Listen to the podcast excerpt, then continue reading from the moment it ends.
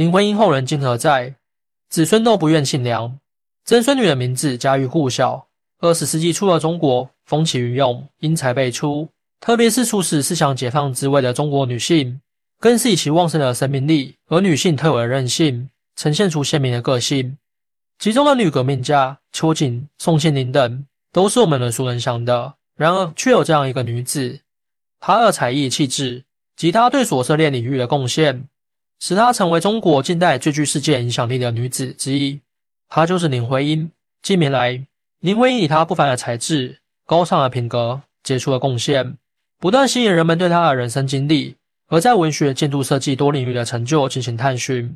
这个集诗人、作家、建筑家于一身的现代女性，一直认为建筑才是她的主业。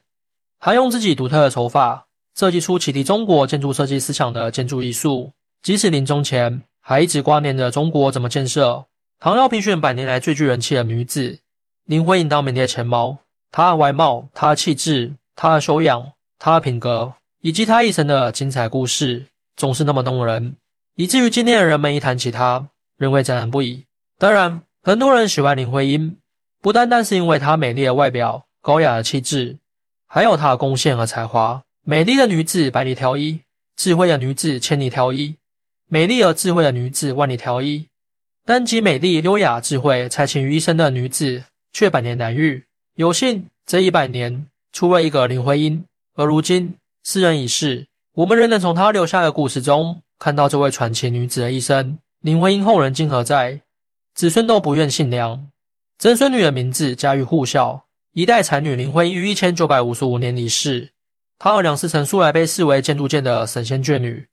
因此，林徽因去世后，梁思成忽然要娶名气成就都远不如林徽因，且有爱财爱名嫌疑的林珠时，反对的人很多。尽管如此，梁思成还是迎娶了林珠。林珠与前夫生有一儿一女，与梁思成并没有孩子。林徽因一千九百二十九年生下了女儿梁再冰，一千九百三十二年生下了儿子梁从诫。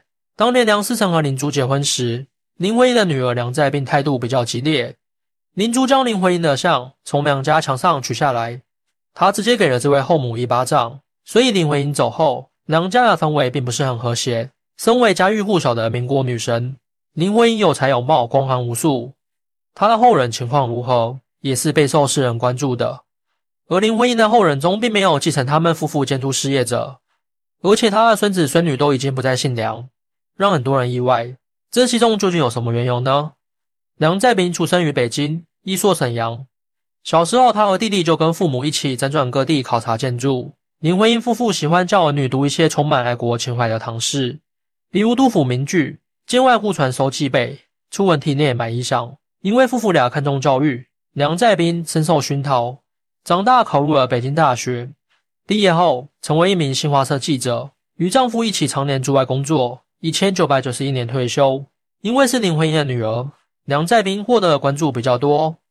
而千零六年，这位八十七岁的老人还在祖父梁启超的故居迎宾室书房接受了采访。再冰这个名字就是为了纪念梁启超迎宾室书房雅号而来的。梁再冰有一子两女，分布为于晓东、于江、于培，各个事业有成。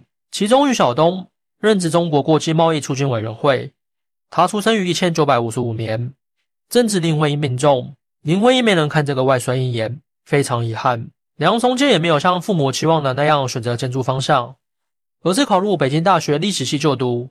毕业后，曾经当了一阵历史老师。从一千九百九十三年开始关注自然环境保护，他创建了中国第一家全民办的环境保护组织“自然之友”，曾被《南方人物周刊》评为影响中国公共知识分子五十人。他致力于环境保护，多次获奖。二零一零年十月二十八日，在北京病逝。梁中介曾经有过两段婚姻，第一任妻子是原北大校长周培源之女周如梅，两人青梅竹马，后来却因为种种原因离婚。他们有个儿子梁健，梁健跟着母亲生活，因为外公没有儿子，只有三个女儿，他便改名为周志斌，目的是为周家延续香火。周志斌从事文物研究与收藏，是中国文物学会常务理事，因为曾说过奶奶林徽因脾气大。爷爷梁思成很辛苦的话引起了争议。不过，周志斌出生于一九五四年，林徽因去世时他才一岁。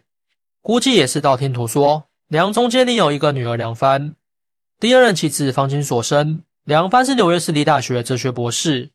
最有名的事迹便是一千九百九十年参加联合国儿童基金会时，他发现会场没有中国国旗，立刻提出抗议。经过不懈努力，让中国国旗升起，其爱国情怀让世人赞叹。不过梁帆后来也随母亲姓了，其中缘由连梁从前的舅舅也不知道，只能猜测他是想低调一些。而林徽因的后人中比较活跃的，要数曾孙女梁周阳。梁周阳是梁从前孙女。原本随父亲周志斌梁建姓周，后来还是继承了梁姓。梁周阳七岁便随着母亲定居美国了。高中毕业后就读乔治的华盛顿大学，期间曾经赴欧洲进修欧盟政治、商务、人文课程。总的来说，履历十分优秀。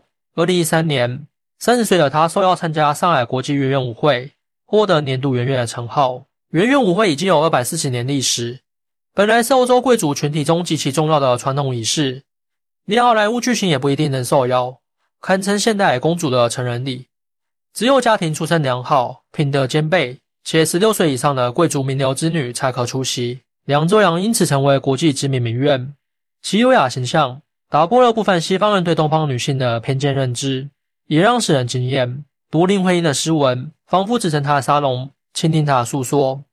那优美灵澈的文字，透露出优雅高贵的气质，散发出摄人心魄的美丽。了解和纪念林徽因的最好方式，就是阅读她的作品、书信，从中感受她的美丽和过往。今天我给大家分享，就是她最经典的一首诗歌，可谓百读不厌。人间四月天，我说你是人间的四月天。潇湘点亮了四面风，清灵在春的光艳中交舞着变。你是四月早天里的云烟，黄昏吹着风的软，星子在无意中闪，积雨跌洒在花前。那青那娉婷，你是。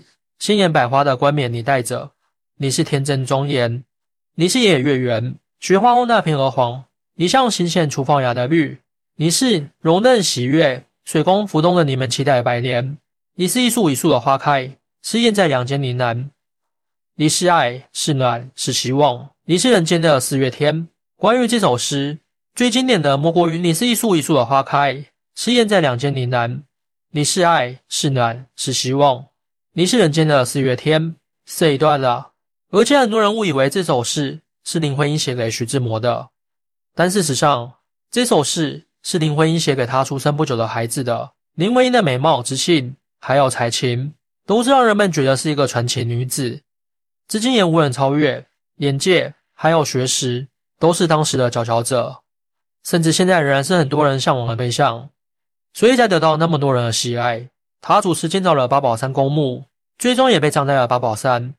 她的墓也是被参观最多、打扫最干净的一位，也算是对林徽因一生的肯定。时至今日，网友们仍旧持续不断的在讨论着林徽因，说的她是怎样一个人。遗憾的是，却鲜少有人真正看过她的作品。林徽因不但是美女，更是才女。她的爱情让人着迷，她的作品同样让人着迷。欢迎大家一起来讨论，您的支持。是我更新的动力。更多精彩内容，请关注半年听书。